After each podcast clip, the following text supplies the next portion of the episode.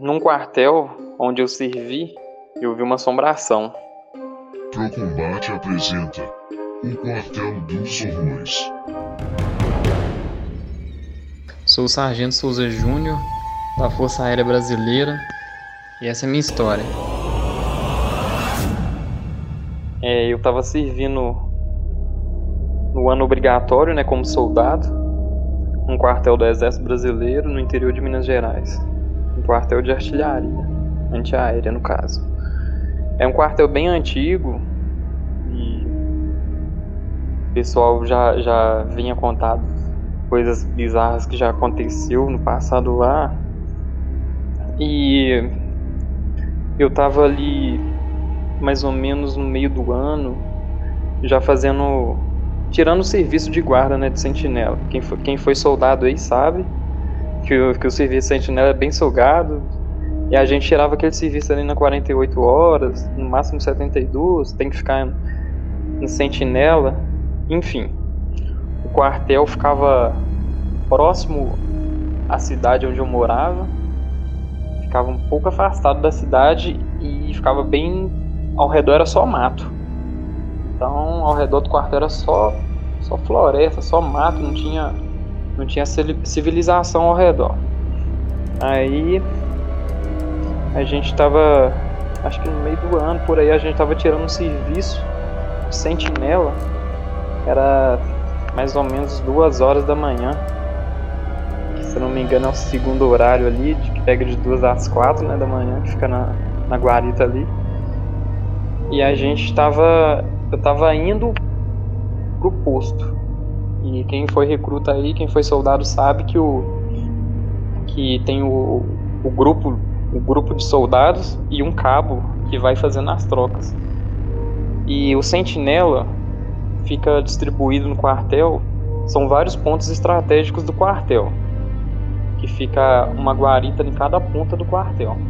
Essa guarita fica bem afastada, fica perto do mato ali, é, perto do muro, como eu disse, em pontos estratégicos. Então a gente estava indo fazer essa, essa rendição aí, às duas da manhã. Aí a gente estava tava caminhando, passamos por uma sentinela, passando por outro. Aí na próxima que eu ia entrar no caso, ao redor era muito mato, como eu já tinha falado. E tinha uma caixa d'água que ela ficava mais ou menos uns 100 metros assim de distância da gente, mas era só mato ao redor dela. E lá em cima dela ficava uma luzinha amarela, ficava aceso lá dentro. Todo dia de noite o pessoal acendia ali, eu não, eu não sei por, por qual motivo não, mas ficava aceso, dava pra você subir lá em cima, ficava tipo uma. Ali eu acho que era uma guarita, na verdade, antigamente. Ficava a caixa d'água, embaixo ficava a guarita, e tinha a janelinha ali e uma luz. Aí eu passei olhando para aquela, para aquela caixa d'água ali, eu vi uma, uma sombra passando, como se fosse de uma pessoa mesmo. Aí eu falei, caramba, acho que tem alguém ali. Aí eu virei pro cabo, né, que estava acompanhando a gente fazer a troca. Perguntei assim, ô cabo, eu acho que tem alguém ali na caixa d'água, cara. Eu vi alguém passando ali. Aí ele falou assim: Que isso, soldado? Tá maluco? Não fica ninguém Ali esse horário não, esse posto aí já foi desativado há muitos anos. Falei, caramba. Mas eu tenho certeza que eu ouvi alguém passando aí. Aí ele virou e falou assim: Ah, deve ser a assombração do soldado que se matou lá. Eu falei, pô, como assim, cara? É, teve, teve um ano aí, há muitos anos atrás, na verdade, 1900 e na década de 80, 90, não tenho certeza. A, a data não vou me relembrar bem. Ele falou que um soldado, ele pulou, se matou, ele pulou lá de cima da caixa d'água. Não sei por qual motivo, não sei se ele estava aguentando a pressão ali do da vida militar, né? Porque antigamente era bem mais bem mais pesado, bem mais o soldado era muito mais forçado, pressão psicológica e exercício era muito mais pesado. Seus pais aí que serviram exército na época, seus avós, pessoal que está ouvindo isso aí vai confirmar. Aí a gente não sabe o que levou o soldado a, fazer isso. E fiquei encucado com aquilo. Nossa, será que é verdade mesmo? Aí eu fui ali pra Guarita, fiquei pensando. É, assim que, que acabou o serviço, eu fiquei um pouco de medo lá na Guarita, né? Falei, pô, vi um, vi um fantasma ali, vi um vulto passando ali. Eu fiquei meio no cagaço ali, tirando o serviço, né?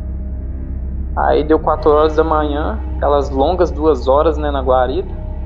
Aí a, a, a próxima troca passou me rendendo.